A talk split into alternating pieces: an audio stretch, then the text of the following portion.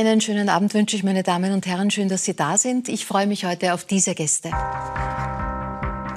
Christian Wehrschütz ist seit 20 Jahren als ORF-Korrespondent am Balkan und in der Ukraine unterwegs. Seit Februar berichtet er unermüdlich von den aktuellen Kriegsgeschehnissen. Nun gibt er erstmals in einem neuen Buch auch sehr persönliche Einblicke in sein Journalistenleben. Gestatten Mona Seefried. Unter diesem Titel bringt die Schauspielerin ihr eigenes Programm auf die Bühne. Als Luisal in Single Bells und O Palmenbaum wird sie auch heuer wieder in der Weihnachtszeit zu sehen sein. Und ganze 13 Jahre war sie Charlotte Saalfeld im Sturm der Liebe. Macht Politik böse? Mit dieser Frage beschäftigt sich derzeit die Philosophin Liz Hirn. Corona-Krise, Fake News, Klimawandel und nicht zuletzt der Krieg haben das Vertrauen der Bevölkerung in die Politik massiv geschädigt. Die Autorin zeigt, wie es auch anders gehen könnte. Und ich begrüße den Newcomer unter den Solokabarettisten. Dirk Stermann geht demnächst erstmals ohne seinen Kompagnon Christoph Grissemann auf die Bühne. Inhaltlich wird es ums Vatersein gehen, wie auch in seinem Roman Maxim. Herzlich willkommen, lieber ähm, äh, Dirk. Du bist Autor, du bist Kabarettist, du bist Satiriker, aber deine Tochter hat, als sie klein war, eine sehr spezielle Formulierung, äh, Berufsbezeichnung des Vaters gefunden. Ja, weil ihr das zu kompliziert war, hat sie dann immer gesagt, mein Vater ist Stehermann, was ein gar nicht so dummer Begriff ist, glaube ich. Das hat ganz gut getroffen. Mhm. Stehrmann, Beruf Stehrmann. Beruf Stehrmann, ja.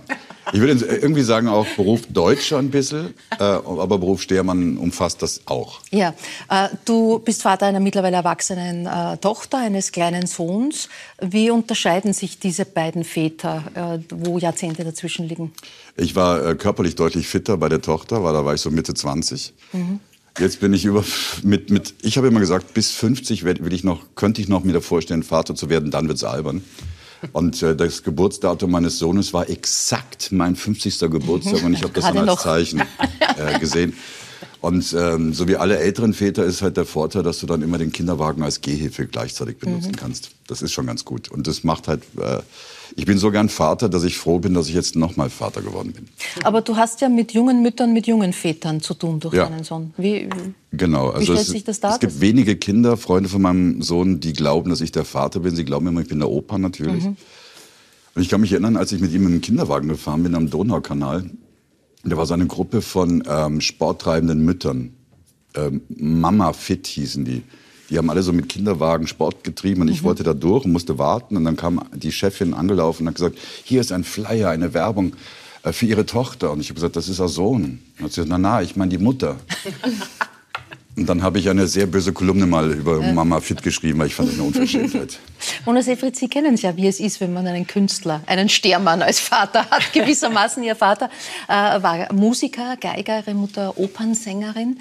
Äh, und Sie sagen, ich durfte nie Kind sein. Was, ja, wird, richtig, sich, wird sich das dargestellt? Nun ja, das ist ja eine ganz andere Generation gewesen. Ähm, bei uns zu Hause, meine Schwester und ich, wir durften nie Kinder einladen zum Beispiel. Mhm. Da musste, ähm, ja, das war ein Künstlerhaushalt, ohne dass man Kind sein durfte. Wir durften natürlich mit zu Salzburger Festspielen, Opernpremieren. Wir durften als kleine Winzlinge auf dem Bernstein auf dem Schoß sitzen. Nur heute sagt mir das was. Damals war es halt, äh, ob Karajan war oder nicht. Ähm, das äh, habe ich mir geschworen, wenn ich Mutter werde, wird das meine Tochter nicht erleben und sie hat es nicht erlebt. Mhm. Weil äh, ich habe wirklich auch ganz bewusst, ich habe zwar sehr viel arbeiten müssen, weil ich alleinerziehende Mutter war damals, aber mein Kind war immer dabei. Mhm. Beim Drehen, bei allem, überall. Es gibt tausend Menschen im Studio, die auf ein kleines Kind aufpassen. Die hat weniger Schaden genommen, als wenn ich sie immer mhm. irgendwo abgestellt hätte. Und sie ist jetzt auch Künstlerin geworden, na gut. Na gut, aber, was soll's. Aber, aber sie, sie hat nie Schaden genommen und durfte voll Kind sein, auch immer Freunde haben. Also es war nicht, ähm, es war eine interessante, tolle Zeit, natürlich fantastische Menschen kennengelernt, mhm. aber es ist zu wenig. Äh, Frau Jahn, Sie sind Philosophin und Sie sind Mutter einer Tochter. Wie philosophisch inspirierend ist denn das, was Ihre Tochter so von sich gibt? Die Kinder stellen ja oft die, die richtigen Fragen. Alt ist sie denn? Ähm, jetzt ist gerade jetzt in die Schule gekommen. Ui. Und ähm, Gleich, gleich die erste Anekdote war tatsächlich die Religionslehrerin, die sich vorgestellt hat am ersten Schultag ähm, und dann zu den Kindern gefragt hat, also wer halt an Gott glaubt und dann zu ihr in den Religionsunterricht kommen will. Und dann meinte meine Tochter, ich war ja auch anwesend, ähm, so in den Raum, ähm, sie glaubt jetzt nicht an Gott, äh, sie glaubt nur an die Bibi Langstrumpf. Also ähm, es, es gibt sehr, sehr vielfältige Ansätze und sie ist durchaus manchmal radikaler, als, als ich es mhm. vielleicht sogar gern hätte in dem Alter. Ähm, aber was wirklich spannend ist, äh, man legt ganz viele Trugschlüsse und ganz viele Interpretationen auch von Kindern ab. Ich kann mich erinnern mit Kollegen, die auch keine Kinder haben, die dann immer erzählen von der Tabula rasa und das Kind und du legst dann alles rein und erziehst. Und wenn du dann so eine kleine Person für dich hast, da, da ist ein sehr limitierter Spielraum, wo mhm. du eingreifen kannst und da ist ganz, ganz viel da äh, und äh, von wegen Tabula rasa. Also und am Ende machen sie dir doch alles nach. Mal sehen, ja. ich bin gespannt, wie die Revolution dann ausschauen wird. Ja. Herr Werschütz, kennen Sie das von Ihrer Enkeltochter auch? So Bonbons, äh, Ansagen, die Sie dann doch auch irgendwie zum Nachdenken bringen? Äh, natürlich in vielfältiger Weise. Und äh, das, äh, was ähm, meine philosophische Nachbarin gesagt hat, kann ich nur völlig unterstreichen. Das war eigentlich immer ein Diskussionsthema zwischen meiner Frau und mir, weil meine Frau hat immer gesagt, einem Kind kann man nur beibringen, wie man Messer und Gabel hält. Der Rest ist irgendwie vorgegeben, angeboren. Mhm. Und äh, sowohl meine jüngere Tochter, die ältere, war da viel handsamer, als auch meine Enkeltochter. Die ersten beiden Worte, ähm, die sie gekonnt haben, waren Nein, äh, was in einer gewissen Weise dem Charakter des Widerstandes entspricht. Und die ähm, ich weiß, ich kann mich erinnern, ne, dass meine, äh, wie wir da Sechsjährigen, also die ist auch in die Schule gekommen, jetzt die Emilia, da waren wir mal zu Hause und sie hat gesagt, wir müssen uns hinsetzen und wir müssen eine Rolle spielen und dann hat sie eine Rolle eingeteilt für meine Frau, meine Töchter. Dann habe ich gesagt, welche Rolle soll denn ich spielen? Sagt sie, Opa, du bist der Zuschauer, du hast kein Talent. also, Alles klar. Auf der anderen Seite, wir waren mm, im Haus, wir haben schon mit drei Jahren ein, ein Abonnement im Haus der Natur gehabt und mhm also, mm, mir hat einmal ein Dachsler in Salzburg gesagt, ehemaliger Berufskollege von Ihnen, was der Unterschied zwischen Töchtern, zwischen Kindern und Enkeln.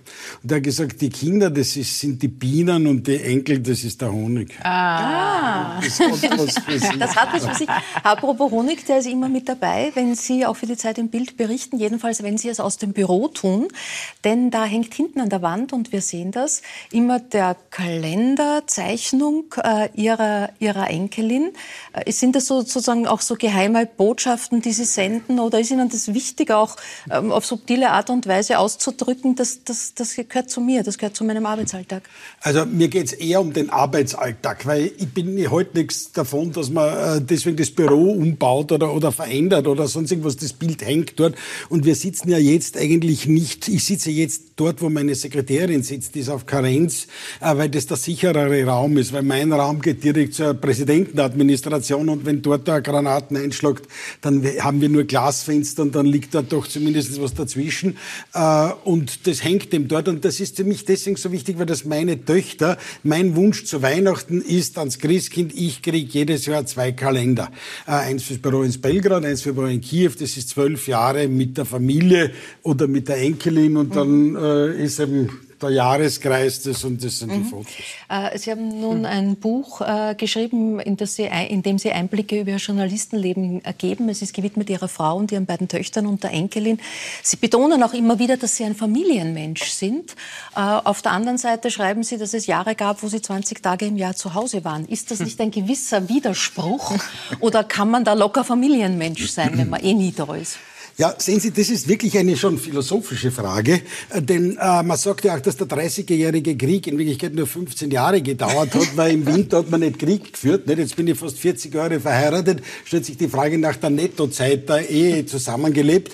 Ähm, also äh, es gibt zwei mögliche Interpretationen. Die Ehe hat gehalten, obwohl wir uns äh, selten, einander selten gesehen haben, oder die e Ehe hat dank der Toleranz meiner Gattin gehalten, weil wir uns so selten gesehen haben. Ich kann nur sagen, die entscheidenden Test war der Lockdown in der Corona-Phase. Da waren wir zum ersten Mal seit 20 Jahren sechs Wochen ununterbrochen zusammen. Mhm. Wir haben das bestens gemeistert. Meine Frau war sofort Kameraassistentin bei den Interviews, die ich über Skype geführt habe.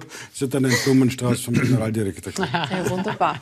ähm, Ihr Arbeitsalltag heißt Krieg. Ähm, was, was wissen die zu Hause? Was erzählen Sie denen? Ähm, oft äh, Ehepartner, Partner, wenn sie am Abend nach Hause kommen, erzählen so, wie der Tag gelaufen ist. Erzählen Sie, dass Sie Leichenberger gesehen haben, dass Sie vielleicht in Gefahr waren. Dass, äh, oder schonen Sie Ihre Angehörigen? Ähm, also ich erzähle meiner, meinen Kindern nie, wo ich bin oder wo ich hinfahre. Aber dann, wenn ich zurückkomme, äh, erzähle ich das schon. Oder wie auch bereits in Mazedonien 2001, äh, wo ich in einem Checkpoint war, wo ein Albaner eine Handgranate reinwerfen wollte und die Bilder dann doch auch äh, sich verbreitet haben, habe ich dann schon angerufen und gesagt, keine Angst, es geht mir gut. Und das habe ich auch in, in, in, in Donetsk und in all diesen und in, in Kiew und wo immer wir halt sind, immer gesagt, aber meine Kinder wissen am Tag selbst äh, nicht, oder meine Familie weiß am Tag selbst nicht, wo wir hinfahren. Wir reden dann schon drüber. Äh, für mich war interessant, äh, dass offensichtlich auch meine sechsjährige Enkelin da einiges mitkriegt. Ähm, die hat mir einmal gesagt, Putin ist böse war ich eigentlich überrascht mit sechs Jahren. Also ich hätte mit sechs Jahren nicht gewusst, wer Brezhnev ist oder so etwas. Mhm. Aber wir versuchen, also eigentlich danach ja, aber äh, wissen Sie, es sind Dinge, viele dieser Dinge können es nicht beschreiben. Also, mhm. Wie gehen Sie selbst damit um, mit all dem, was Sie sehen? Haben Sie je psychologische Betreuung in, in Anspruch genommen, Supervision, Psychotherapie? Wird man zynisch? Muss man zynisch werden? Also man soll nicht zynisch werden, weil das ist der falsche Herangehensweise überhaupt an den Beruf, ne? äh, glaube ich. Und äh, das, was natürlich belastend ist, ist, schauen Sie, es klingt vielleicht ein bisschen ironisch, aber die Leichen belasten wir eigentlich nicht. Äh, das stinkt zwar und es schaut nicht schön aus, aber die haben es hinter sich. Das viel dramatischer, das viel tragischer ist, wenn du in Isium in einer Stadt bist, äh, wo kein einziges Schulgebäude im Zentrum steht und das ist die Kinder mit dem Fahrrad dort durchfahren oder die paar, die halt geblieben sind äh, die Mütter mit den Kindern und du fragst dich, was bedeutet das für das Kind, wenn es jetzt fünf oder sechs Monate Artilleriebeschuss hinter sich hatte? Wie wirkt sich das aus? Welche äh, Chancen haben die in der Zukunft dort zu leben oder so? Das belastet mir eigentlich, mhm. wenn dann viel mehr als, als, als, als die Toten, weil Verzeihung, aber dem tut nichts mehr weh. Die Hinterbliebenen haben es äh, viel schlimmer und du darfst in dieser Form das nicht an dich heranlassen, aus dem einzigen Grund, weil du nicht parteiisch werden Aber ist, wenn Sie, wenn Sie Sie sagen, die Toten haben es hinter sich, nicht doch auch zynisch? Nein, das ist nicht zynisch, weil im Vergleich zu den Lebenden, die damit leben müssen, äh, wie die Situation ist oder die die Verwandten verloren haben, äh, da, da, da, da, dem Toten tut nichts mehr weh. Schauen Sie, wir waren in, ein, äh, in Lemberg ähm, in einem Friedhof ähm, und haben dort gedreht und da kam eine Mutter, die hat ihren Sohn verloren. Uh, und wir haben mit ihr geredet und so weiter und so fort. Und ich habe also diese tiefe Trauer gespürt, diese, diese Schmerz und alles. Und ich habe sie dann gefragt, ähm, haben Sie noch andere Kinder, haben Sie Enkel und so weiter? Und so ich gesagt, ja, ich habe eine Tochter, ich habe drei, äh, die haben zwei Kinder und ich habe drei Enkel insgesamt. Dann habe ich gesagt, schauen Sie, vergessen Sie ihn nie, der da liegt, aber denken Sie daran, Sie müssen für die leben, für die Sie jetzt Verantwortung mhm. tragen müssen.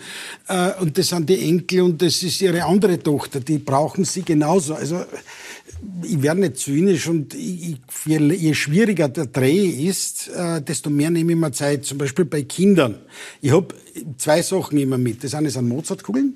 Das ist was zum Aufwärmen, Aufwarten. Und viele Kinder sind traumatisiert oder, oder, oder haben Sprechen und so weiter. Und die haben mir gekauft ähm, so eine Schachtel, da sind Würfel drin, das ist ein Kinderspielzeug. Und jeder Würfel hat eine Figur und du musst würfeln und dann musst du zu dieser Figur, die sie herauskommt, musst eine Geschichte erzählen. Mhm. Und das schenke ich immer wieder den Kindern. Und da komme ich mit den Kindern und der Tante dort ins Gespräch. Und erst wenn das wirklich alles funktioniert, dann fangen wir mhm. vielleicht da ein Interview. Apropos Sprache, und man muss ja da verschiedene Sprachen finden, wie Sie gerade gesagt haben. Aber diese Karriere, die Sie gemacht haben, äh, konnten Sie auch nur machen, weil Sie so viele Sprachen sprechen. Ukrainisch und Russisch und Albanisch und Mazedonisch und Slowenisch und Serbisch. Wie haben Sie das alles gelernt? Ja, ähm, äh, dadurch durch mein Arbeitsprinzip, dass ich glaube, man arbeitet, soll nur dort arbeiten, äh, wenn man als Korrespondent ist in den Ländern, dass man die Sp Staatssprache kann. Äh, es empfiehlt sich vor allem in Krisen- und Kriegsgebieten, dass man wenigstens, wenn einer schreit, volle Deckung, das versteht und kein Übersetzer braucht, weil das könnte zeitlich äh, ins Auge gehen. Aber äh, schauen Sie, dadurch, dass ich diese Sprachen gelernt habe, als erster Russisch, dann Ukrainisch, dann wie ich nach, Balkan, nach Belgrad kam, sofort Serbisch, das ist eine Anstrengung. Man hat auch, ich habe das Glück, ich habe Talent, aber es hilft ihnen enorm, weil sie einen ganz anderen Informationsbasis haben. Sie Kurse haben. gemacht oder wie haben Sie das? Äh, alles meistens Privatlehrer. Mhm. Äh, äh, beim Russisch habe ich Kurse gemacht, ich war auch schon auf der Uni, Uni in Graz teilweise, neben dem Jurastudium, aber das andere waren Privatlehrer. Ich habe immer äh, bei, bei Familien gewohnt, da in, in Tirana.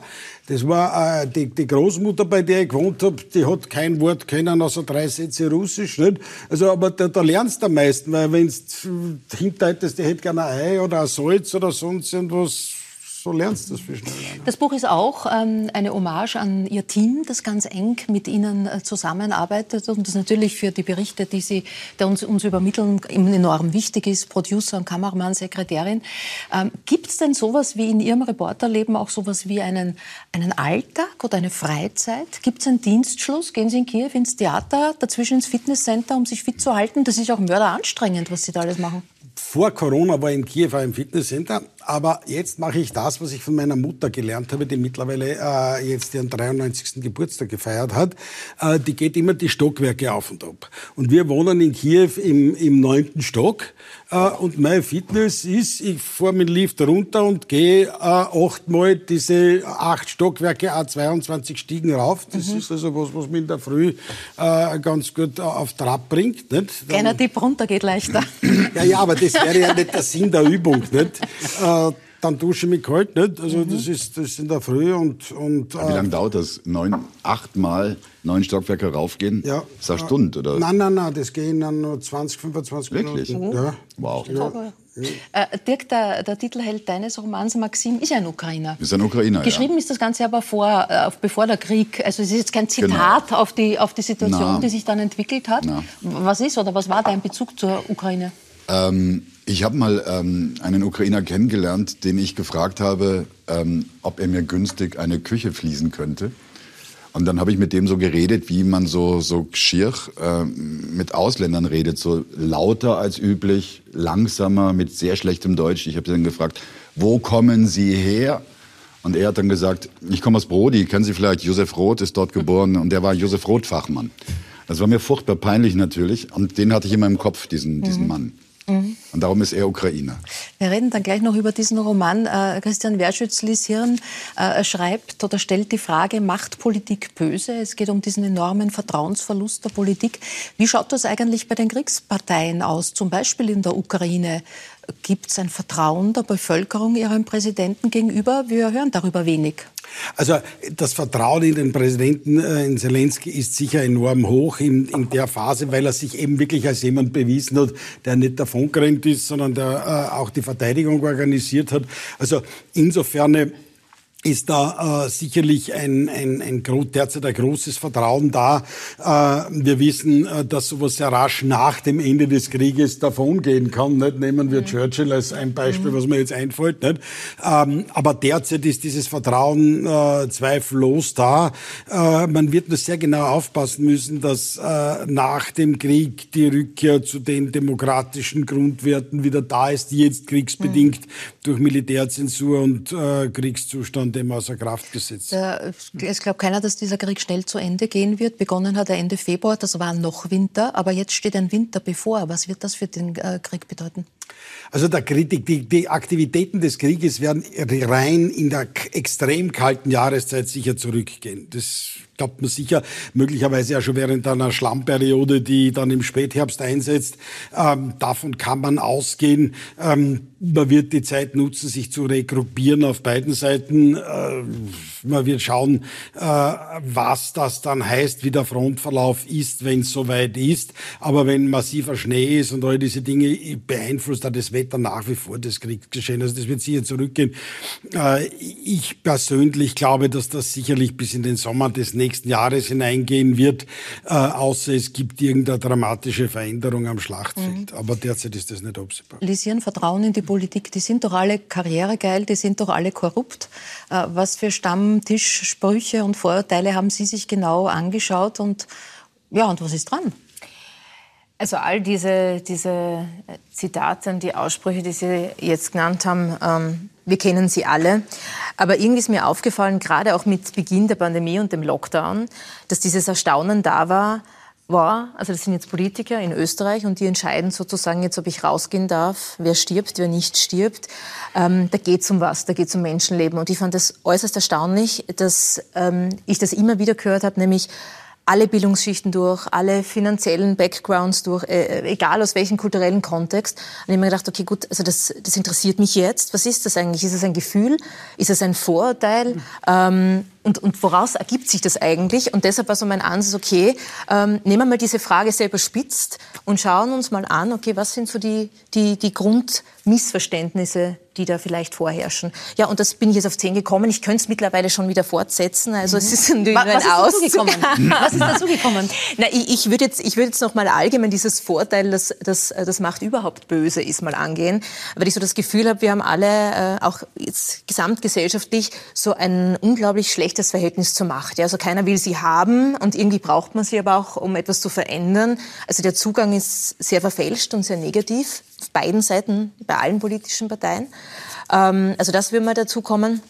Und das Zweite vielleicht auch ähm, um den Begriff dieser Gerechtigkeit und Rechtssituation, das würde ich auch nochmal zuspitzen wollen. Also diese ständige mhm. Verwechseln zwischen dem, was rechtswegen gültig ist und dem, was eigentlich moralisch gerecht wäre. Mhm. Das scheint mir eines der größten Vorteile zu sein. Bundeskanzler Nehammer hat kürzlich im Sommergespräch gesagt oder die Frage gestellt, wer legt denn fest, was Moral ist? wer legt fest, was gerade ethisch ist? Ähm, können Sie als Philosophin ihm helfen? Also kann die Philosophie der Politik überhaupt helfen? Ja, ich, ich, ich glaube, äh, er könnte sich selber helfen. Nein, es gibt ja politische Ethikkommissionen und ich muss ja mal annehmen, dass es da einen Sinn gibt, warum es die gibt. Also es, es werden Werte verhandelt, ähm, egal ob man es will oder nicht. Man steht äh, für etwas. Wir wird übrigens auch für diese Werte und Haltungen gewählt, gerade wenn man auch zum Beispiel sowas wie christlich-sozial äh, im Parteinamen hat. Also da würde ich mal sagen, da widerspricht er sich selber. Ich nehme mal an, er hat es nicht so gemeint. Wer es festlegt, ich würde sagen, in einer Demokratie gibt es nicht nur Experten, Expertinnen, die darüber diskutieren in Ethikkommissionen, Kommissionen, sondern wir alle. Ähm, insofern auch das Plädoyer, ähm, äh, mal sich zu überlegen, was sind die eigenen Vorteile und was sind die eigenen Werte und Vorstellungen, die man gegenüber der Politik hat. Und ich habe das Gefühl, mhm. äh, ich kenne viele junge Leute, die sich sehr aktiv einbringen. Ja? Mhm. Also die rausgehen, wo ich mir gedacht habe, hätte ich das jetzt mit 16, 17 getan, bei jeglichem Wetter. Ja? Äh, die aber sagen, auf keinen Fall in die Politik. Das ist mir viel zu schmutzig, damit möchte ich nichts zu tun haben. Mhm. Und das halte ich für ein Riesenproblem. Wir haben fähige, mhm. engagierte Leute, Leute, ähm, die sich für Gerechtigkeit, ja, darüber kann man jetzt wieder disputieren, werden wir alle müssen, was ist gerecht, was ist nicht gerecht, aber die prinzipiell die Kraft hätten und die Energie, was zu ändern und die auch gute Ausbildung haben. Und die lehnen das ab. Mhm. Und deshalb sage ich, wir müssen dringend unsere, unsere Einstellung verändern, weil sonst ziehen wir genau die Personen an, die wir dann haben. Also irgendwie ja. sind wir schon in der Lage, wir haben die Politik, die wir verdienen. Äh, Mona Seefeld, Sie leben einen guten Teil des Jahres in Italien. Ja. Wie nehmen Sie da das Vertrauen in die Politik äh, wahr? Puh, das ist ein ganz heißes Thema in Italien. Gerade jetzt, weil am mhm. Sonntag sind Wahlen und Italien kippt nach rechts komplett. Mhm. Das macht mir große Sorgen, das macht vielen dort große Sorgen. Äh, das kommt aber eben auch aus dem, was Sie gerade sagten, dieses Machtverhältnis. Äh, die Menschen dort, ich lebe da am Land, äh, die fühlen sich nicht verstanden, die fühlen sich auch nicht vertreten. Also, wie immer schon auch in der Geschichte, kippt das eben sehr schnell nach rechts, weil diejenigen eben so reden, Einfache in der Lösungen Zunge des Volkes, und, ja. was ja mhm. nicht stimmt. Mhm. Aber mhm. das ist ja die Gefahr von rechts, dass darum so viele Stimmen dahin mhm. rutschen, weil der, ah, der spricht ja so für mich. Das tun sie nicht. Aber ähm, die andere Seite ist zu schwach. Also Italien ist, ähm, äh, wir befürchten sehr, dass es jetzt wirklich am Sonntag mhm nicht gut ausgeht. Ich muss dazu sagen, die Sendung ist aufgezeichnet. Also zum Zeitpunkt so. der Ausstrahlung Stimmt, hat Italien bereits ja. gewählt und wir wissen nicht, äh, wie es ausgeht. Ich glaube, das Grundproblem ist wahrscheinlich, dass Demokratie unfassbar anstrengend ist. So gut Demokratie ja. ist, es ja. ist so anstrengend und erfordert so viel. Und es erfordert so viel Information, die im besten ja. Falle ein bisschen vorgefiltert ist von Menschen ohne böse Absicht. Mhm. Das Problem in den letzten Jahrzehnten ist ein bisschen, dass, dass, dass es keinen Kompass mehr gibt. Also früher, so als ich ein Kind war, habe ich mich darauf verlassen, dass in der ARD, wenn dort was gesagt wurde, dass es wahrscheinlich stimmt oder dass es stimmt. Mhm. Äh, inzwischen ist es so, dass viele ihre Informationen aus dem Netz holen. Und ich war bei Ukraine-Demonstrationen, bei den ersten in Wien, wo ähm, gleichzeitig Corona-Leugner mitdemonstriert haben auf der anderen Seite des Rings. Äh, und die habe ich dann gefragt, wenn es euch um Freiheit geht, kommst doch mit zur Ukraine-Demo. Und dann haben die gesagt, du bist vom ORF, ihr lügt ja nur. Mhm. Dann haben sie mir so Informationen gegeben, wo ganz klar war, das ist so russisch gefärbte Information übers Netz durch all die vielen mhm. Bots, die es mhm. aus Russland gibt. Ja. Und da hatte ich dann das Gefühl, also, Entschuldigung, ganz kurz, aber das Gefühl, dass es so kompliziert ist Informationen zu mhm. verdauen und zu filtern. Das hat ja auch mhm. äh, Christian Wirschutz gleich äh, der, mhm. der Club of Rome in seinem aktuellen Bericht äh, festgestellt, wo festgehalten wurde, die größten Probleme sind nicht die Pandemie, ist nicht der Klimawandel, sondern dass wir keine gemeinsamen Fakten mehr haben, auf die ja, wir uns genau. beziehen. Amerika und das, ist ein gutes Beispiel das gefährdet auch, die Demokratie. Sie wollten kurz zum Dirk Stermann was sagen. Ja, also ich möchte dazu zwei Sachen sagen. Also wenn die Guten nicht kämpfen, sind die Schlechten, so Plato einmal geschrieben haben. Ähm, aber äh, ich, ich, kann, ich, kann der, ich kann der Kritik an rechts oder an den Populisten nicht folgen. Weil wir hätten keine Populisten, würden die sogenannten traditionellen Parteien die Probleme lösen, die es gibt. Also ja. ich meine, äh, es ist immer äh, so leicht ja. die Ausrede mit dem, die, die bösen Populisten, aber äh, wenn ihr mit den Lösungen versagt, ist kein Wunder, dass der Markt was anderes ist. Und äh, ich muss Ihnen sagen, also äh, mir ist lieber, ich habe, äh, und ich sage Ihnen das auch sofort aus meiner Erfahrung, aus meinem Arbeitsalltag, mir ist lieber, ich habe die verrücktesten Ideen und Möglichkeiten und auch das ab, abzulehnendste im Netz, als ich habe Zensur. Denn ich sage Ihnen ja, auch warum. Ähm, meine Hauptquelle heute bei meiner Arbeit äh, in der Ukraine ist Telegram. Und wir haben ja auch in der Ukraine eine Militärzensur, du hast in den, in den prorussischen Separatistengebieten eine Militärzensur, ähm, äh, wo wirklich das Prinzip cuius regio, eos et religio, also wessen die Religion, äh, dessen die Macht, dessen die Religion in cuius regio, eos et informatio umgewandelt ist, also die Informationskontrolle ist das Entscheidende. Und Telegram ist das Einzige, wo ich wirklich alles habe, vom russischen Generalstab über den ukrainischen Generalstab, über irgendwelche anderen mhm. Möglichkeiten, um noch Informationen zu kriegen. Und ich meine, die Aufgabe von einem Bürger ist es, sich selbst zu bewerten, sonst ist Demokratie ad absurdum geführt. Ja, apropos, wir, wir, wir stehen ja, unmittelbar ja, vor den ja. Bundespräsidentenwahlen in Österreich. Es gibt, auch wenn die ehemaligen Großparteien SPÖ und ÖVP mhm. keinen Kandidaten, keine Kandidatin nominiert haben, so viel Bewerber wie noch nie, nämlich sieben Stück, mhm. äh, darunter ein Schuhmacher und ein Punksänger. Ist das eine Demokrati Demokratisierung schlechthin oder schadet das der Politik? Also ich, ich, ich muss jetzt sagen, ich würde das gar nicht bewerten. Es ist einfach zur Kenntnis zu nehmen, dass wer diese Anforderungen erfüllt und mhm. diese Mindestkriterien erfüllt, soll diese Bühne, Bühne bekommen, äh, soll auch präsentiert werden. Und damit ist das für mich demokratisch vollkommen legitim. Äh, und äh, das Kriterium, ob es jetzt jemandem gefällt, die Positionen oder die Person, soll da keine Rolle spielen, weil sonst, wie gesagt, führen wir wieder Demokratie ad absurdum. Also wer die Bühne betreten darf, ähm, das entscheidet sich nach Kriterien. Aber äh, ich möchte eins hinzufügen zu vorher. Es gibt noch ein Grundproblem, ähm, dem finde ich, sehr wenig Beachtung äh, geschenkt wird. Und es ist auch ein altes und auch kein neues, nämlich, ähm, dass diese Politiker, Politikerinnen ja wiedergewählt werden wollen. Mhm. Das heißt, es braucht auch mhm. Bürger, Bürgerinnen, die in Kauf nehmen, auch wenn es ihren eigenen Interessen schadet, dass Entscheidungen verhängt werden, ähm, die das große Ganze zum Beispiel überblicken, ja, die beispielsweise Friedensverhandlungen äh, herbeitragen oder ähm, Kosten ähm, äh, senken oder wie auch immer oder ökologischen Nutzen ziehen, aber eben langfristig gesehen. Und die Frage ist ja auch, wie mündig sind auch Bürger und Bürgerinnen, dass wir sagen, okay, wir nehmen das in Kauf, weil diese politische Entscheidung muss jetzt sein, auch wenn ich unmittelbar mal einen Nachteil habe. Und da sehe ich auch einen, ein, ein mhm. großes Problem. Und das sehe ich ein gesellschaftliches Problem und nicht nur ein Politikerproblem, nämlich wie nehmen wir uns wahr? Was sind wir mhm. bereit, auch ein Stück weit zu ertragen? Wir haben jetzt die Diskussion auch bei den Bundespräsidentschaftskandidaten, die schon in Aussicht stellen, vielleicht Sanktionen doch weg oder so. Ähm, also ich finde, das ist so eine Frage unserer Komfortzone auch als Bürger und Bürgerinnen. Wie viel ist uns das wirklich wert? Und sehen wir Demokratie mehr so als Nostalgie oder als naja, Wahrzeichen? ist natürlich auch ein, ein, ein ähm, Zeit, der hat die Digitalisierung das ihre dazu getan. Heute ist Anteilnahme ein Klick. Ja, früher hieß Anteilnahme echt was tun. Ja, ja, das hat auch damit zu tun. Ja. Wobei ich sagen muss, man könnte jetzt auch, ähm, um jetzt mal für die Digitalisierung zu sein, man kann es auch als Vorteil sehen, dass wenn man nicht unbedingt jetzt in Österreich ist oder so, dass man vielleicht einen Zugang hat. Aber ja. der Nachteil ist halt, dass dieses Engagement und diese Mobilisierung schon in der realen Welt stattfinden muss, egal ob ich mich jetzt politisch engagiere etc. Da wird es jetzt nicht reichen, einfach nur irgendwo eine Plattform anzuklicken. Wie, wie heißt es so schön bei Karl Marx? In Richtung ihrer Berufsgruppe. Die Philosophen haben die Welt nur unterschiedlich interpretiert. Es kommt darauf an, sie zu verändern.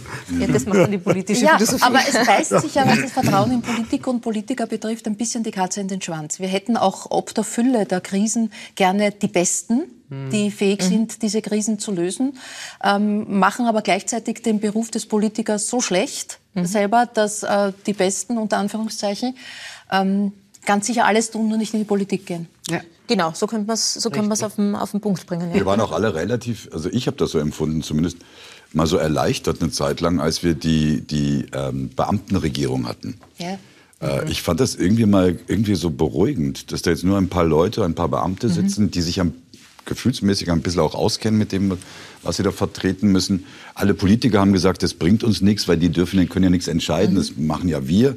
Die können ja nur administrieren. Aber ich fand das mal ganz angenehm, eine Zeit lang mal nur administriert mhm. zu werden. Nach bestem Wissen und Gewissen. Apropos, apropos äh, Dirk, es gibt ja immer wieder und internationale Beispiele sind von äh, Wladimir Zelensky über äh, Jan Kna in Island oder natürlich bei Grillo in Italien. Einige Beispiele, wo Satiriker oder Comedians in die Politik gegangen sind. Vo voilà, voilà. Voilà, ich könnte nicht, weil ich könnte nicht gewählt werden, weil ich äh, das äh, ich habe nur, ich, ich, man da kann mich ja nicht wählen, weil ich auch selber nicht wählen darf. Ich bin ja Ausländer. Ich müsste dann nach Deutschland gehen und äh, ich hätte keine Lust. Aber Bürgermeister kannst du werden. Bürgermeister, Bezirk, Bezirks, ich bin auch im Bezirk. Ja. Bürgermeister ginge auch. Ja, ich könnte theoretisch in Kritzendorf Bürgermeister werden, weil ich da ein Städtenhäuschen habe. Ja, nur bitte. Ja. Das, das wäre doch mal ein Ansatz. Frage ist, ja. wie viel weltweit kann ich verändern als Bürgermeister von Kritzendorf? Mehr als äh, viele Nationalratsabgeordnete in der Praxis. okay, ich sehe mich trotzdem nicht in der Lage, Kritzendorf zu, ordentlich zu verwalten. Ich glaube, das können andere besser als ich. Das können andere besser. Äh, zuletzt wieder als äh, Schriftsteller. Ähm, dein aktueller Roman heißt Maxim, wir haben schon besprochen, es ist ein ukrainischer Babysitter, der sozusagen mhm. die, die Titelrolle hat, aber es geht im Wesentlichen auch um das Leben meines Mannes, der Dirk Stermann heißt. Äh, wo in der Geschichte bist du in die Fiktion abgebogen? Also die, die, der Grundplot, dass ihr einen ja. Babysitter gesucht habt und gewissermaßen ein Casting gemacht habt, der ist echt? Und es was ist echt, dann? Es ist echt, dass, dass wir einen Babysitter gesucht haben und es ist echt, dass zwischen all den vielen überwiegend jungen Frauen, die super ausgebildet waren, wahnsinnig schön waren alle und jung, irgendwie ist in diese Liste äh, reingeraten, ein, ein Mann aus Osteuropa, der in einem verschwitzten Sweatshirt dort auch abgebildet war mit Glatze und da stand nur äh, mache alles. Bei allen anderen seitenweise pädagogische Vorerfahrung und dann habe ich mir so überlegt, was wäre denn gewesen, hätte man den genommen. Mhm. Und das war so der Ausschlag für den Roman. Mhm. Und im Roman ist es dann so, dass das gar keine schlechte Entscheidung war, diesen Mann zu nehmen, weil er so eine Art Engel ist. Mhm. Es geht um Männerbilder, um Väterbilder und immer wieder heißt es ja heute, dass Männer heute so ein Problem haben, ihre Rolle zu finden nach dieser Zeit der Emanzipation. Ähm, warum ist es eigentlich so schwierig? Ist, ist Augenhöhe eine so schwierige Perspektive? Ich glaube, dass, es gibt zwei Probleme dabei. Ich glaube, das Problem ist, dass Männer ein tradiertes Väter- und Männerbild im Kopf haben, weil sie hatten einen, selber einen Vater, der hatte einen Vater, der hatte einen Vater. Das Problem der Frauen ist aber auch, sie haben das ja auch. Sie haben auch das Frauenbild im Schädel und deswegen ist es oft so, auch wenn Männer jetzt ja viel mehr Verantwortung übernehmen, Gott sei Dank, dass die Frauen oft den Männern das Gefühl geben, das kenne ich aus vielen Gesprächen, so richtig gut machst du das jetzt aber nicht. Also lass mich doch mal besser das machen. Mhm. Und das ist, glaube ich, äh, da müssen beide ein bisschen von den tradierten Rollen loslassen und aufeinander zugehen. Ich kenne nämlich kein einziges Kind von alleinerziehenden Vätern, das es nicht bis 18 geschafft hat. Die sind alle nicht verhungert. Die haben vielleicht ein bisschen mehr Filz im Haar gehabt. Ein bisschen schiereres Gewand, aber es ist gut gegangen. Sie sind alle erwachsen geworden. Also ich möchte da anknüpfen, in zwei, in zwei Punkten gleichzeitig. Äh, das Erste, äh, was Sie gesagt haben mit dieser, mit dieser Mutter und den Kinderwegen. Mhm. Also ich war hin und wieder der, der, wenn ich da war, bin ich mit meiner Enkeltochter zum Turnen gegangen. Mhm. Und dann hat die Turnlehrerin dort gesagt, äh, ich begrüße alle Mamas und Omas. Und ich war der einzige Mann dort. Und dann habe ich der einmal gesagt, Sie passen auf, äh, das ist nicht gendergerecht. Es gibt ja auch einen Opa. Ja. Nur damit das einmal, also, und dahinter steht mehr als nur dieses Ding, sondern das ist wirklich so, das ist das Tradierte. Und das Zweite ist, äh, es fällt mir auch immer wieder bei meiner Gattin auf und nach 40 Jahren fast ist das eh schon mit äh, Humor, äh, wo man das Gefühl hat, also äh, wenn du jetzt Hand anlegst, kannst das eh immer nur falsch machen, weil du räumst den Geschirrspüler nicht richtig so ein oder du machst das nicht oder du stößt das nicht hin. Also äh, man muss, glaube ich, auch von der, von, vom, vom weiblichen Geschlecht bereit sein, den Mann dann so machen zu lassen. Wie, wie er, halt, wie erst wie er halt fühlt, Egal, wie der Geschirrspüler ja. ausgeräumt ist. Wie, so wie, mit welchem Männer- und Frauenbild bist denn du groß, gewachsen, äh, äh groß geworden? Äh, du ja. bist ja rein vom Alters wegen durchaus ein Kind der Emanzipation. Äh, ja, aber nicht wirklich. Nein, bin nicht ich, wirklich. ich bin es nicht wirklich. Ähm, bei mir war das schon so, der, der Opa hat bei uns gewohnt und der Opa hat sehr merkwürdig meine Mutter angeschaut, wenn die Zeugnisse unterschrieben hat, weil er fand nicht, dass das ihre Aufgabe ist. Das, das, das muss eigentlich mein Vater machen, fand sie. Fand er. Und, und meine Mutter ähm, hat mir irgendwann mal erzählt, dass sie schon auch noch so in der Ehe war am Anfang, dass sie ohne das Okay meines Vaters auch kein Geld abheben konnte. Also so mhm. Geldgeschäfte konntest du als Frau teilweise nicht machen, weil der Mann quasi der äh, Geschäftspartner des Staates oder der Bank war. Äh, also das heißt, die haben relativ tradiert gelebt. Sie hat gekocht. Mein Vater ist mittags nach Hause gekommen, hat gegessen, ist wieder arbeiten, hat, hat dann geschlafen eine halbe Stunde. Wir mussten alle eine halbe Stunde ruhig sein. Dann ist er nochmal arbeiten gegangen, kam zurück und es gab wieder Abendessen. Er hatte so dieses Gefühl, dass er, hat, er konnte nichts kochen, gar nichts. Äh, er hat nie eingekauft. Er, ich glaube, er dachte, dass man eben Kühlschränke so voll kauft oder sowas. Ähm, und das war schon bizarr. Und als, als mein Vater gestorben ist, habe ich dann, äh, war ich bei meiner Mutter und es gab nichts zu essen, nichts Richtiges. Und dann habe ich gesagt, aha, hast du heute, kamst du nicht dazu? Und dann hat sie gesagt, ich habe es gehasst, mein Leben lang kochen. Sie hat nie, ich dachte als Kind, sie kocht gern. Sie hat mhm. es gehasst. Sie hat es nur gemacht, weil der Vater es wollte. Und das ist schon, das ging heute, glaube ich, nicht mehr. Fest steht, du hast dich emanzipiert. Äh, es heißt, dass du aus der äh, gefühlten WG, die du mit Christoph Grissemann bewohnst, jedenfalls glaubt das, glauben das viele, das wäre schrecklich, die Vorstellung. ausgezogen bist und, ja. und jetzt alleine auf der Bühne stehen wirst. Ist das ein Akt der Emanzipation? Ähm, es ist seit vielen Jahren, der erste war, glaube ich, André Heller, mhm. der, der, mal irgendwann zu mir gesagt hat, jetzt versuch doch mal, dich neu zu erfinden. Mhm. Das machst du doch eh schon so lang. Und dann gab es immer mal so andere Künstlerkollegen, die gesagt haben, weißt du, wenn du immer im Duo arbeitest, du musst dann auch mal was anderes machen oder mit anderen. Mhm. Weil das geht nicht, sonst, sonst stirbst du irgendwann und hast immer nur mit dem einen äh, quasi. So, jetzt ähm, versuche ich das mal und äh, bin sehr gespannt. Ich meine, ich habe durch das Schreiben der, der Romane habe ich eh schon so diese Freiheit, dass ich ohne ihn das machen darf, was super mhm. ist. Weil Eifersüchtelt er? Also kommen so Meldungen, er, er tut, wirst, wirst schon sehen. äh, na, na, er hat mal zu mir gesagt, du bist überhaupt kein Schriftsteller, weil äh, Schriftsteller gewinnen den Büchnerpreis. Und dann habe ich zu ihm gesagt, ja, aber Büchner selbst hat den Büchnerpreis auch nicht gewonnen, war so auch kein Schriftsteller. also da ist er schon, glaube ich, äh, eventuell ein bisschen eifersüchtig, lässt sich das aber nicht anmerken, versucht es sich nicht anmerken zu lassen. Aber ist jetzt alleine auf der Bühne zu stehen mit dem Solo-Kabarett-Programm, das am 12. Oktober Premiere hat im Rabenhof, für dich als Unterhaltungsprofi ist das noch ein großes Ding? Also kostet ja. das noch Überwindung? Ja, ja, Na, das, jetzt ist es ein Riesending. Ja. Du, ich meine, du wirst es wissen. Ja. Äh, ich weiß noch gar nichts. Du weißt noch gar nichts. Ich habe am 8. Dasselbe. Oktober mein erstes Mal in meinem Leben. Ah, okay. Alleine auf der Jahre bin ich jetzt, äh, erste Mal Soloabend. Mhm. Habe ich noch nie also gemacht. Also zwei Nachwuchskabarettisten. Ja, wir zwei Nachwuchskabarettisten heute, heute am Tisch. Ja, ist, bist du mit gutem Gefühl hin? Ich meine, du hast... Na, ich, bin, ich bin tatsächlich, also... Ich bin es gewohnt, mein Leben lang auf der Bühne, ähm, so im kabarettistischen Sinne, im Dialog zu sein. Ja. Das ist auch gut, weil man nur die Hälfte des Textes lernen muss. Das ist sehr angenehm. Mhm. Jetzt wird es, ist es so, dass ich mir äh, so fiktive Gesprächspartner quasi gesucht mhm. habe für dieses Programm, damit ich mal mit jemandem reden kann. Mhm. Weil ich glaube, das würde mir sonst zu sehr fehlen. Und ich, ich Ich tue mich ein bisschen schwer, mich selbst so ernst zu nehmen, dass ich jetzt zwei Stunden durchplappere und glaube, das fände jetzt jeder lustig. Mhm. Hoffe natürlich trotzdem, dass es alle lustig finden. Aber das Pressefoto zeigt dich in so, einem, so einer fiktiven Situation des Bräu ja. einer Hochzeit als, ja. als Bräutigam. Es geht aber nicht um nicht deine als Bräut, Hochzeit. Genau, ich bin ja. der Brautvater. Ja, eben. Ähm, genau, äh, es, es, geht um die Hochzeit meiner Tochter, wo ich die Rede halte.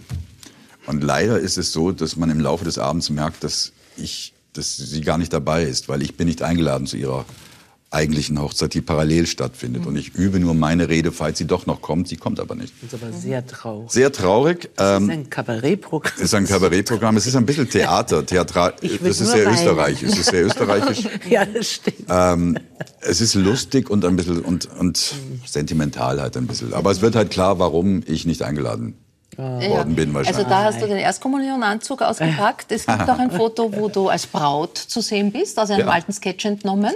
Ja. Da hast du Margit Fischer, glaube ich, da dargestellt ja, genau. damals. Ja. genau. Da haben wir die, die, die, die Hochzeit von äh, den Fischers äh, als Sketch gespielt. Mhm. Genau. Hm. Die übrigens so nett ist, es ist kaum auszuhalten, wie nett die ist. Die ist so eine tolle Frau.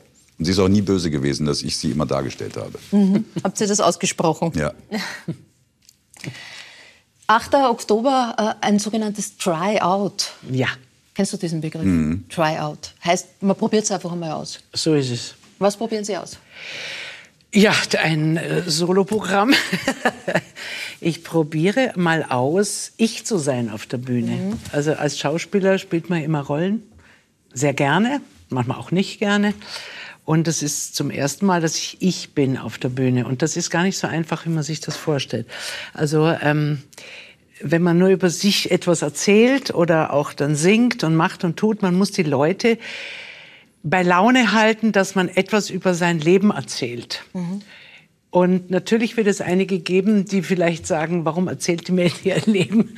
Aber ich versuche es ja auf lustige Art und auf, auf charmante Art, auch auf kritische Art zu berichten. Und ich bin selber sehr gespannt. Äh, ich habe das immer mir erhofft, erträumt in meinem Leben. Es kam so viel anderes dazwischen mit Drehen und mit Theater und Kind kriegen und Alleinerziehen und dann einen Mann kennenlernen, der das wunderbar, wunderbar, das ist der beste Vater für meine Tochter, den ich mir je wirklich, und zwar genau so, wie, wie sich wir haben uns immer die Waage gehalten.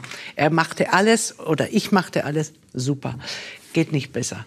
Ähm, ja, und dann habe ich gesagt, so jetzt äh, bin ich 65, jetzt habe ich auch mal Zeit, ähm, nachdem ich ausgestiegen bin aus Sturm der Liebe vor vier Jahren. Das war einfach beendet, eine, eine große, wichtige Lebenszeit war beendet. Und dann habe ich gesagt, so jetzt versuche ich mal ein Soloprogramm, weil ich habe wieder angefangen, Theater auch zu spielen mhm. auf Tournee und so weiter. Und ähm, das ist doch meine Leidenschaft und meine Wurzeln ist Theater. Ähm, und so war das. Wir schauen uns kurz ein, ein Bild aus äh, Sturm der Liebe aus in der, in der Rolle der Charlotte, eben 13 Jahre lang. Alleine wenn man dieses Foto sieht, dann fragt man sich, gibt man so eine Rolle her? Ja, warum nicht? Wieso? Was sagt das Foto aus? Also ich sehe es sehr verschwommen, weil ich sehr schlecht ja. sehe. Ah, das ist das. Naja, diese Figur, äh, die war wunderbar. Die Charlotte ist ein Teil von mir, aber die, die ist wie eine Katze mit sieben Leben. Die hat ja. tausendmal wurde sie vergiftet und fast umgebracht und dann hat sie acht äh, Beziehungen gehabt mit Angestellten, hat ihren Ex-Mann, was selten Frauen machen, zweimal geheiratet, dann ihn wieder verlassen. Was soll man denn noch ja, alles über aber diese der, der wahre Serienspezialist am Tisch ist Christian Werschütz. Der war, ist in, kann, man so, kann man das so sagen, in Serbien Serienheld. Ja, zumindest in einer, in einer sehr kurzen... Ein Kollege? Ja, ja. ich, ich habe wirklich ein, äh, 100 Euro habe ich verdient mit dem äh, Vertrag durch das serbische Staatsfernsehen und Kostüm nicht. Äh, das war so. äh, das serbische Staatsfernsehen hat ein Buch verfilmt, äh, Die Sünde ihrer Mutter, Grech, äh, ihre Mame. Das ist so in den 30er Jahren spielt es und ähm, die goldene Zeit Belgrads und da geht es darum, dass gesucht wurde ein Direktor für ein äh, Pensionat oder Internat höherer Töchter in Wien. Ah. Äh, wo die erzogen worden sind und die suchten jemanden, der Deutsch spricht. Ne? Und darauf hat mir das RTS gefragt, machst du das? Kannst du das machen? Habe ich gesagt, ja. Äh, dann sind wir nach Karlowatz gefahren, dort gab es ein ehemals K&K-Gymnasium, das diente durch das und das war Klavierabend und ich musste die begrüßen und einbegleiten. Und das Lustige an der ganzen Geschichte war aber das Vertrauen der, der Crew, denn dort sprach keiner Deutsch. Und die haben mir den Text auf Serbisch gegeben und haben zu mir gesagt, ah. übersetz ihn bitte und du weißt, was du dann sagen musst. Sie hätten sagen können, was. Ich hätte sagen können, ihr seid alle deppert oder so irgendwas. Ich, ich weiß nicht, ob das auf Sendung gegangen wäre. Aber auf jeden Fall nicht. Und so habe ich dann äh, den, den Chef eines Pensionats, also den Direktor eines Pensionats höherer Töchter in den 30er Jahren gespielt. Ja. Aber kamen Folgeangebote dann auch? Äh, na, bisher nicht, aber vielleicht findet ihr jetzt einen Agenten, ja. äh, der. Folgeangebote, in welche Serie würdest du gerne eine Rolle spielen? Oder sei es nur ein Cameo-Auftritt? Ähm, na, äh, Grissemann hat immer zu mir gesagt, ich, mein schauspielerisches Talent sei so schlecht, ich könnte nicht mal als Wasserleiche bei Soko Donau äh, mitspielen. Mhm. Und jetzt, äh, er weiß es glaube ich noch nicht, ich spiele jetzt bei Soko Donau tatsächlich eine Leiche lebe aber sogar noch. Das heißt, ich, ich spreche auch noch, bevor Mit ich. Text. Ja, aber und, aber ich bin aber nicht im Wasser. Ich, mhm. ich lande nicht im Wasser. Und äh, der Tatort, ähm, dieses, dieses Jahr wurde ein Tatort gedreht und mhm. da hat man mich auch angerufen und da habe ich dann auch gefragt, bin ich die Wasserleiche? und dann haben sie gesagt, na na, du bist, hast eine Sprechrolle, du bist vielleicht sogar verdächtig. Das heißt, ich bin, der kommt dann glaube ich nächstes Jahr der Tatort. Das ist der Aufstieg. Also ich, ja genau, also ich bin jetzt ja. zwischen möglicher Mörder und Leiche. Was war der Text? Mhm. Ah, der war relativ lang, der Text. Ich kann mich aber erinnern, äh, ich glaube, meine erste Filmrolle, das war bei äh, Murnberger ähm, Silenzium, wo Josef Hader den Brenner gespielt hat. Und das war sehr lustig, weil ich hatte einen Drehtag und mein einziger Satz, ich war so ein Hamburger Zuhälter und holte drei Prostituierte ab aus Österreich, um die nach Hamburg zu bringen. Und der einzige Satz war, wart ihr schon Pipi, das wird eine lange Fahrt. und am Tag vorher war das sogenannte Bergfest, also Hälfte des Films. Und dort war ich, um alle kennenzulernen. Wir haben durchgesoffen bis 6 Uhr früh. Ja, natürlich. Und ich habe mit allen Schauspielern immer nur diesen einen Satz geübt, sodass der Satz vollkommen sinnentleert war. Und als ich dir dann drei Stunden später in echt sagen musste, das ganze Team hat, lag vor Lachen am Boden. Sie sind schon mit 15, heißt es, ans Reinhardt-Seminar gekommen. Ja, mit 15 und mit 16,5 in mein erstes Engagement. Wie, wie, wie Seitdem bin ich weg möglich? aus Wien. Können wie war das überhaupt möglich?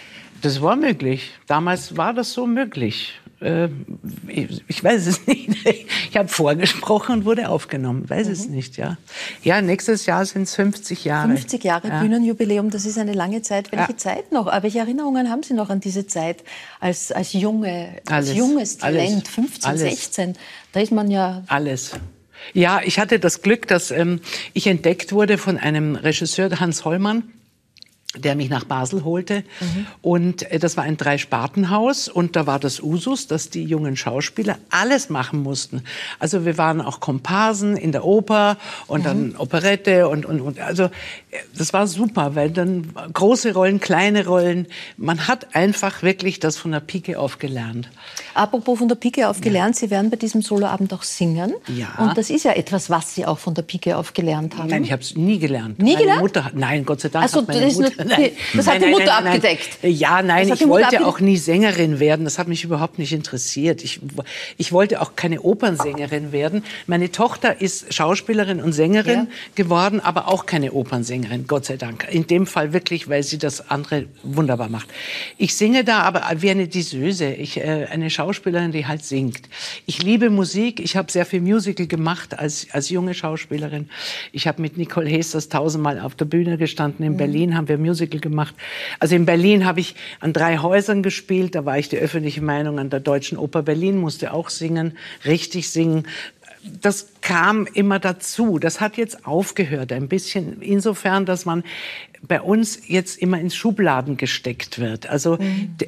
die ist Schauspielerin und der ist Sänger und äh, es gibt ja auch nicht mehr die Shows. Ich hatte das große Glück hier, auch hier in, in Wien beim ORF, äh, Harald Junke Show und, mhm. und alle möglichen Shows auch noch zu machen gibt es leider nicht. Die Gesangsausbildung habe ich mit Ihnen durcheinander gebracht, Liz Hirn, denn Sie wollten eigentlich. Opernsängerin ja, werden. Ja, ja, ja da war's. Ja, ja. Dann hieß es, Philosophin passt nicht dazu, die denkt so viel nach. Ganz da ist genau, der Kopf ganz voll. genau, ganz genau, ja. ja, ja, ja Dabei müsste ja ein Sänger ganz viel nachdenken, so ist es ja, ja das nicht. würde ich jetzt auch sehen, äh, so sehen. ähm, aber jetzt im Nachhinein bin ich, bin ich heilfroh. Ich glaube, das wäre gar nichts für mich gewesen. Also ich, ich, ich liebe sehr ähm, und ich gehe wahnsinnig gern in Konzerte, Oper, aber eigentlich alles an Musik ist für mich interessant.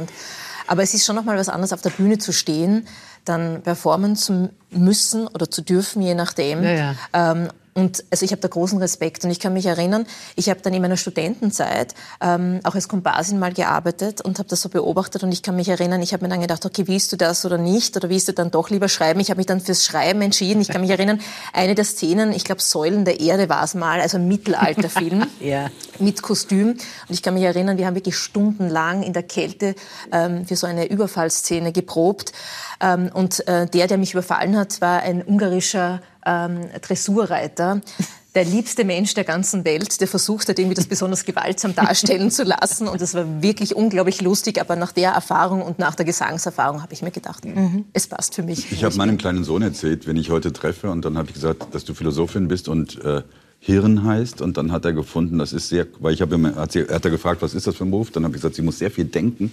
Dann hat er gesagt, dann ist das doch ein toller Name und ein guter Beruf für sie. Ja. Das passt doch jetzt, wirklich wie jetzt, die ja. Faust aufs Auge. Na, es, es, es kommt die alte Regel, ähm, Tragik plus Zeit ist Komik, kommt ja. rein. Also im Mathematikunterricht sage ich immer, was ist der Horror, aber jetzt ja, das, ähm, ist okay. ist okay.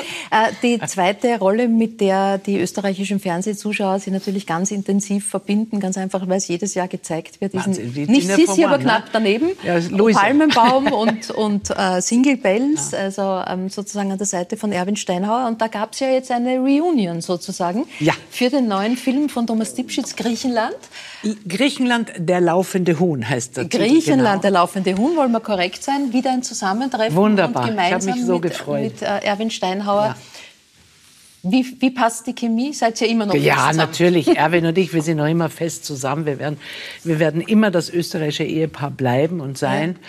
Ich liebe ihn und wir schreiben uns und hören uns auch ganz oft und haben das jetzt sehr genossen, mit Thomas äh, diesen Film zu drehen, der ja leider durch Corona ein bisschen gestoppt wurde. Darum kam er später, kommt er jetzt raus, also Anfang des Jahres ja. kommt er in die österreichischen Kinos.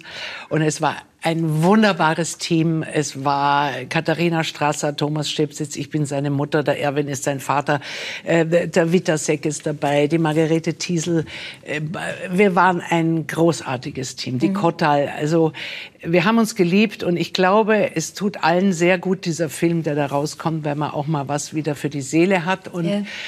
Und ein bisschen ausatmen kann. Ja, ähm, es gibt ja, so heißt es, habe ich gelesen, Dirk, einen Traum, den du äh, immer wieder hast. Du träumst, dass du eine Hütte bauen ja. musst. Woher weiß, habe ich das erzählt mal? Ja, das stimmt. Ja, das ist jetzt unheimlich, weil ich den wirklich habe und wenn jetzt jemand deine, deine Träume ja, erzählen. Ich hab's wohl mal erzählt. Ja, ja. Oh. Äh, wie wie, wie schaut es aus um den Traum? Ist die Hütte fertig mittlerweile? Ach, sie wird nie fertig natürlich, mhm. weil ich mhm. träume immer, es ist Winter, ich muss im Wald, bin ich alleine, muss ohne Werkzeug eine Hütte bauen. Mhm. Ich versuche mich jetzt mittlerweile im Traum immer zu überlisten, dass ich so eine Art Ikea-Bausatz dort liegen habe, wo dann fehlt aber trotzdem dieses Ding und, und, und, und das Dach alleine. Es ist ein furchtbarer Traum, der irgendwas bedeutet, was ich nicht weiß genau. Ähm, wahrscheinlich möchte ich Menschen beschützen. Davon gehe, denke ich mal, optimistisch. Mhm. Oder mich vielleicht einfach nur beschützen. Ähm, und sehr liebe Freunde von mir, die Architekten sind, haben mir vor Jahren schon ein Buch geschenkt. Das habe ich neben meinem Bett liegen. Das haben sie dafür gekauft wo 100 verschiedene Hütten mit Anleitung sind. Das heißt, auch im Traum weiß ich manchmal, ich habe das Buch da liegen. Mhm. Es hilft im Traum leider mhm. nicht. Äh, ich frage das auch deshalb, weil äh, Mona Seefried dir da durchaus helfen kann. Ja. Äh, sie sind eine richtige Heimwerkerin. Ja, total. Wir, wir haben ein Foto, das sie zeigt in Montur. Unglaublich. Ja, ist also gut. das sind das sind tatsächlich Sie. Das ist jetzt nicht irgendwie ein ich Handwerker. Ich mache ganz viel. Ja, ja, das bin ich äh, gerade. Das, ja.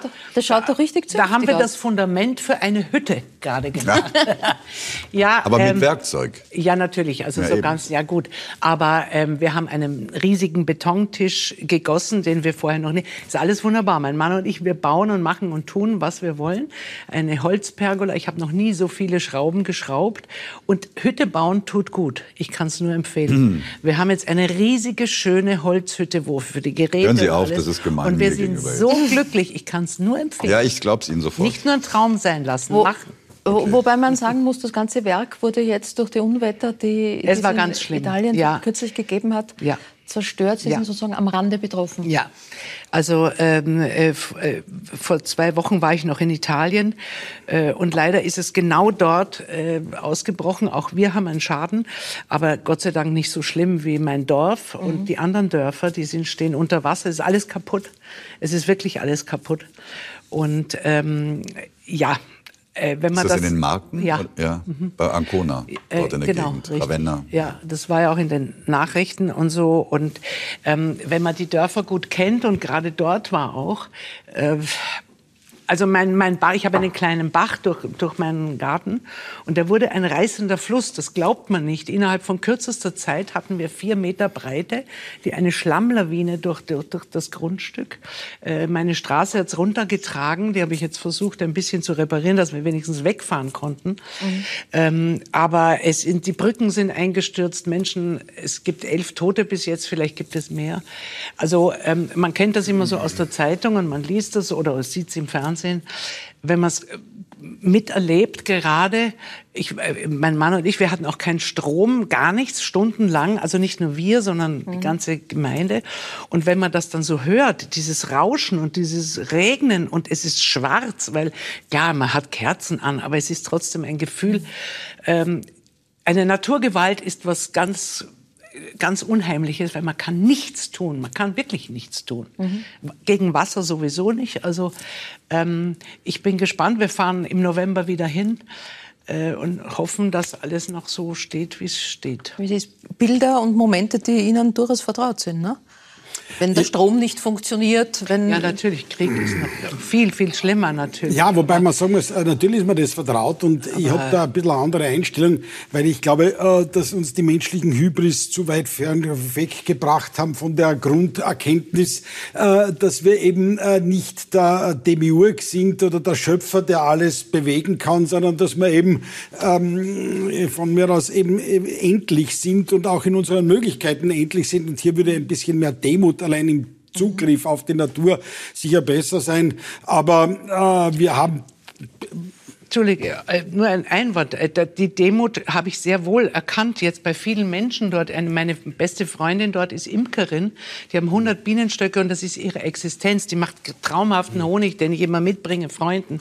Alle Bienenstöcke sind weg. Das heißt, die Existenz ist von einer Sekunde zur anderen vom Wasser weggeschrieben. Und die hat Demut. Die hat mir geschrieben, ich fange wieder von vorne an. Ja, das habe ich auch nicht bestritten, dass sie ja? Demut hat. Aber also, generell ähm, in der Wahrnehmung, dass alles möglich ist, dass alles veränderbar ist, dass alles gestaltbar ist. Nee, das ja äh, in der Hinsicht, dass wir äh, für zu wenig uns, bewu äh, uns bewusst sind, dass das eben nicht so ist. Nicht? Und das ist ja eigentlich äh, das, da, da noch viel ärgere Punkt, nämlich ja. der Krieg als der noch viel größere Infragesteller. Ja, ja, natürlich. Weil da geht es halt nicht nur unter Anführungszeichen um die Zerstörung der materiellen Existenz, sondern da geht es darum, dass da von Darf ich Sie was fragen? Weil was ich wirklich, ich, weil es so ist, wie Sie sagen, und ich, ich kann es einfach nicht begreifen, intellektuell kann ich es nicht begreifen, emotional eh nicht, aber wenn jetzt jemand heute einen Krieg beginnt, dann weiß er doch genau, was passiert. Der weiß doch, dass das dann so ist, dass ganz viele Leute sterben, ganz viele Leute unglücklich werden, verletzt werden. Äh, dann erobert man ein Gebiet, das aber komplett zerstört ist. Die Leute dort sind traurig, äh, wahrscheinlich auch nicht dankbar demjenigen. Wieso macht man das? Wieso machen das Leute noch immer? Was ist der Reiz? Na, es, geht, es gibt keine Frage, es gibt keine Frage, es geht nicht um den Reiz, sondern es geht darum, dass ich glaube, dass die Grundidee einfach oder die Grundvorstellung war völlig anders. Die Grundvorstellung war, das ist in drei Tagen bis einer Woche vorbei. Also äh, die Russi das, was wir heute über die russische Militärplanung äh, wissen, ist, dass Leute, die nach Kiew geschickt worden sind, um dort äh, die Stadt zu erobern, äh, Benzin und Ausrüstung und Versorgung für drei Tage hatten. Die haben gedacht, dass äh, die haben gedacht, das ist so wie auf der Krim 2014. Und das ist eigentlich das wirklich Dramatische, dass offensichtlich jemand, der so lange an der Macht ist und selbst äh, Aufklärung aus der Aufklärung kommt, eigentlich jemand ist, der sich so äh, in einem Wolkenkuckuckshauch äh, bewegen kann. Aber das Gleiche hatten sie beim Irakkrieg mhm. auch. Da gibt's ein Buch Fiasko, äh, wo einfach so war, dass man gewusst hat, der Bush will den Krieg führen und da die Aufklärung ist nur mehr in die Richtung gegangen, werden uns dort alle empfangen, werden das alle wollen. Und das ist halt die wirkliche Tragik. Nicht? Und dann entwickelt sich das ganz anders. Und das also ist, es war einfach ein Irrtum. Ja. Ja, es war kein Irrtum. Er hat sicherlich gewusst, dass er das in Kauf nehmen muss aus der Überlegung für die, für die äh, russische Sicherheit. Aber mh, hm, das Tragische ist, es ist vielleicht ein Krieg anzufangen, als ihn zu beenden. Mhm. Und Bismarck hat in einer Rede im Preußischen Landtag, das ich auch zitiere, äh, gesagt, weh dem Feldherrn, der sich nicht vor dem Kriege äh, nach Gründen umsieht äh, für den Krieg, die auch nach dem Krieg noch stichhaltig sind. Also ich glaube, das ist dem Putin auf jeden Fall nicht gelungen. Ja. Äh, dann sind wir damit am Ende der Sendung angelangt. Ich sage Dankeschön allen für Ihre Zeit, für Einblicke in ein Leben. Ähm, Christian Werschütz ist, so sagt es ja schon der Titel, großer ähm, Science-Fiction-Fan, nämlich Krieg der Sterne. Darf ich Sie um Ihren Abschiedsgruß bemühen? Möge die Macht mit dir sein, heute und alle Tage. Ja. Das ist zünftig. Ähm, das ist zünftig. Äh, wenn Sie mögen, Mona Sefrit gibt es jetzt noch weiter zu sehen, gleich im Anschluss. Äh, zeigt ORF den Fernsehfilm Herz Damen. Tekla Carola Wied, äh, Mona Sefrit und Katharina Jakob sind die drei, die frustriert vom Beruf und verzweifelt, ob der Männer ein neues Leben beginnen. Also das, was man halt so Mitternacht gerne sehen will. In diesem Sinn sage ich Dankeschön äh, fürs Zuschauen, für Ihr Interesse. Nächstes Mal freue ich mich auf ein spannendes Spezial. Zum 75. Geburtstag von Lukas Residaritz äh, wird Onkel Erich hier mit seinem Bur mit Thomas Dipschitz Platz nehmen. Bis dahin auf Wiederschauen.